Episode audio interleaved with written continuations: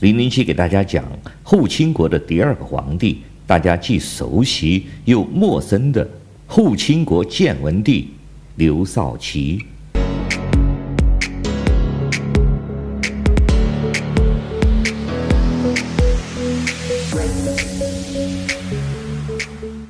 欢迎大家来到自由发声，我是来自中国大陆的零零七。今天的中国政府呢，正是继承了大清国的法统、道统，还有所谓他们的领土。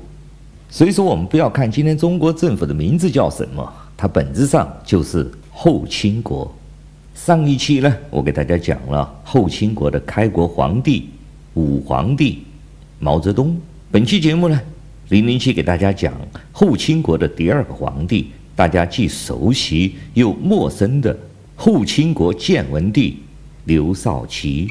虽然刘少奇做国家主席的时间非常的短暂，表面上看起来他也没有掌过大权，而且他是中国国家领导人在建国之后唯一一个死于非命的。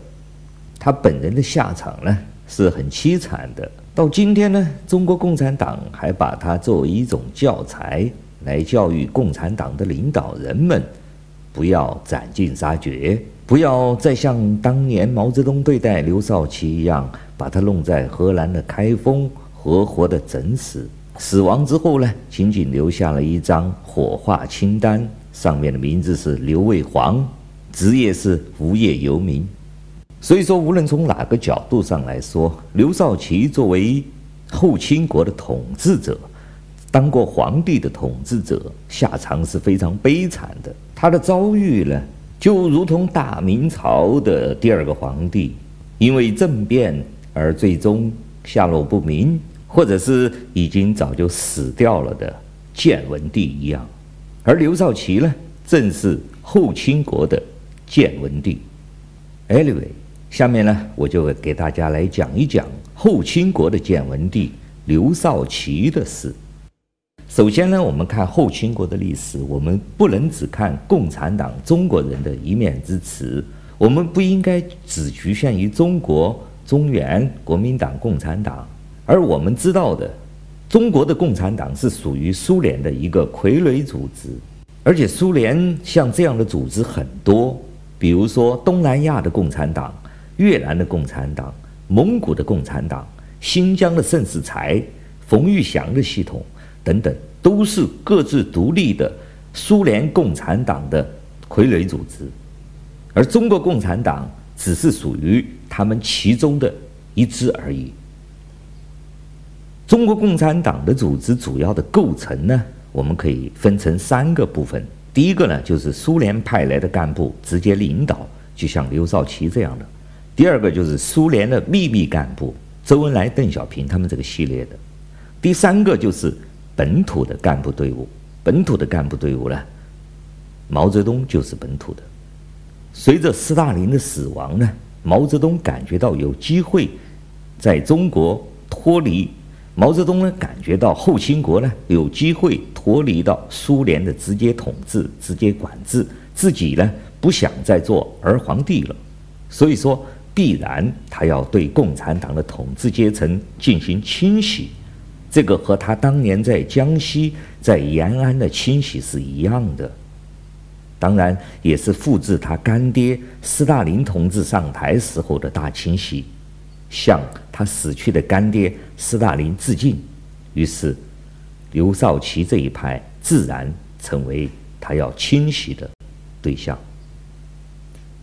所以说，刘少奇的死呢，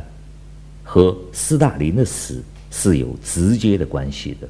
毛泽东呢是先来的火力试探啊，所谓的在《人民日报》写下了第一张大字报，就是炮打司令部。接下来呢，就是江青啊、张春桥他们弄出了刘少奇同志就是睡在斯大林身边的赫鲁晓夫。司令部也好，赫鲁晓夫也好，这些名头很有意思的哦，代表着什么呢？代表着毛泽东他们这些共产党的。本土干部们感觉羽翼丰满了，趁着干爹苏联干爹死了，新上来的赫鲁晓夫恐怕是管不了自己了，于是呢，想自立为王，摆脱苏联亲爹的管制。这是毛泽东对形势做出的准确的判断。事实上，他也做到了。所以说，所谓的文化大革命，事实上是一次政变。我们来说一说刘少奇这个人。刘少奇出生的家庭条件很好，也算是地主啊，他自然可以有条件给他读书做学问，所谓的中国传统的诗书传家。但很可惜，他生在大清与民国的转变之中，像他这样本来是学霸啊。读书不错的，可以靠着读书成为官员、做人上人的机会，却再也没有了。中国传统的士大夫的梦不再有了，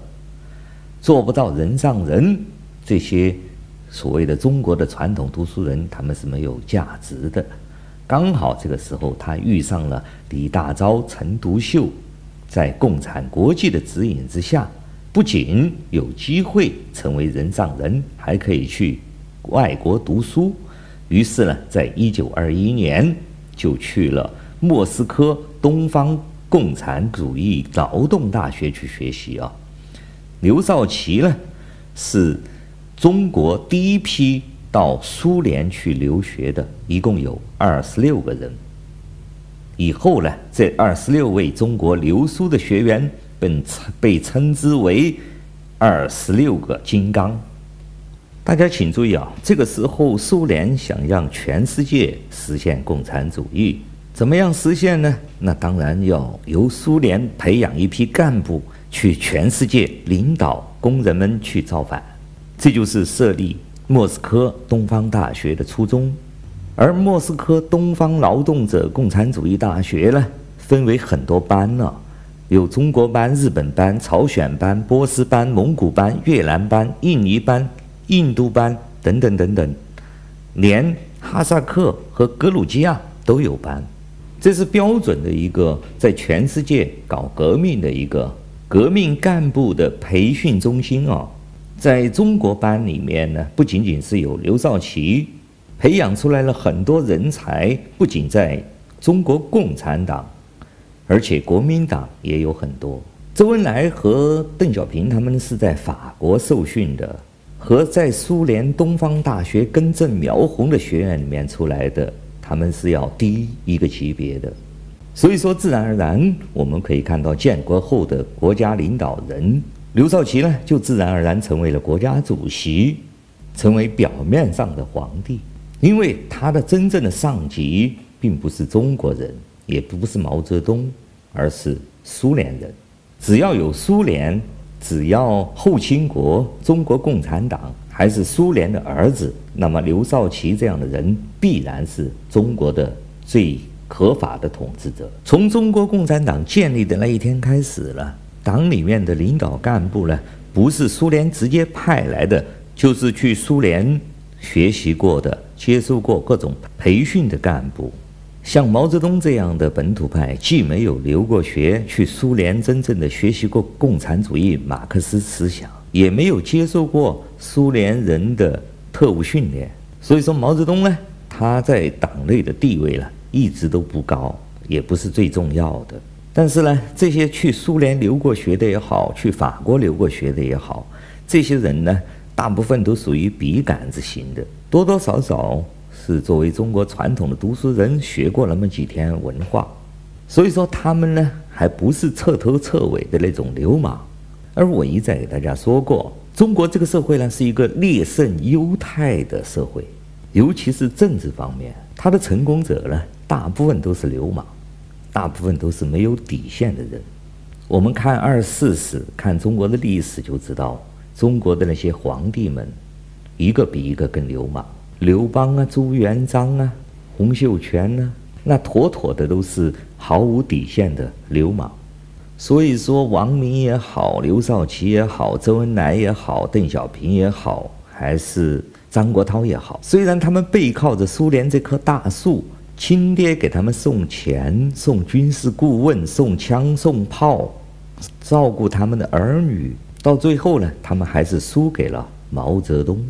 这也是一个中国的特色，只有底线更低、更流氓的人，才会成为最后的胜利者。我们看今天我们中国的社会啊，成功的秘诀其实很简单，那就是你的下限比别人低一点，你更流氓一点，那么你成功的几率肯定就大。而可以说，绝大多数的成功者必然具备这两点。好了，我们再说刘少奇这个人。这个人呢，以前就只听苏联人的号令，但是呢，很明显失败的很多，包括所谓的八一南昌起义啊，什么安源工人大罢工啊，他在苏联人的指导之下呢，做出了很多东西，但是最后都不成功。失败了之后呢，苏联的各种学员就来了啊，有苏联直接派来的，也有也有很多刘少奇的学弟。甚至是周恩来、邓小平这种旅游的分支的小兄弟们，他们来干什么呢？就来抢班夺权嘛。我们大家都知道啊，中国人是非常擅长于人与人之间的内斗的，尤其是读书人之间。所以说有个笑话，就是中国人打架呢，往往不是打敌人，而是自己打自己。所谓的抗日战争的时候，我们可以清晰地看得到。所以说，刘少奇呢，虽然是老资格、老红棍啊，但是他感觉自己的地位不保了，于是，在延安的时候，选择了和毛泽东站在一起。刘少奇的派系和毛泽东的联手，就在延安大搞了一场清党运动，按共产党的历史叫做大清洗啊，连周恩来都要天天回去做检讨。从延安整风运动之后呢，毛泽东就成为共产党的红太阳最重要的领袖了。那么他最重要的支持者其实就是刘少奇，而且刘少奇也是把他做成领袖、做成崇拜、喊万岁的，也是他。在这两派的联手之下呢，毛泽东就成为了。中国表面上的红太阳领袖，而刘少奇呢，并不是傻瓜，因为只要有苏联在，有斯大林这个干爹在，他作为斯大林和苏联人所信任的人，毛泽东永远也不可能跟他斗的。所以说，自然而然，我们看到建国之后呢，刘少奇就成为国家主席，所有的官员系统、干部系统。都在刘少奇的控制之内，而那个毛泽东虽然把他敬为红太阳，把他奉为领袖，而事实上是已经被刘少奇架空了。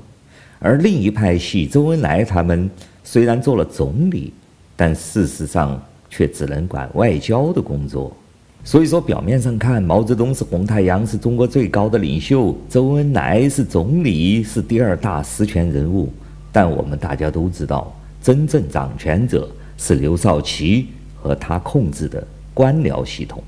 所以说江青他们自然会喊出要打倒一切当权派，打倒司令部，打倒资产阶级司令部，要打倒睡在斯大林干爹身边的赫鲁晓夫。刘少奇呢，是中国的头号走资派，汉奸啊、叛徒啊、公贼啊，那些罪名其实并不重要，其实最重要的是毛泽东。需要把这个真正掌握中国大权、后清国大权的皇帝刘少奇给打下去，他不想再做一个傀儡。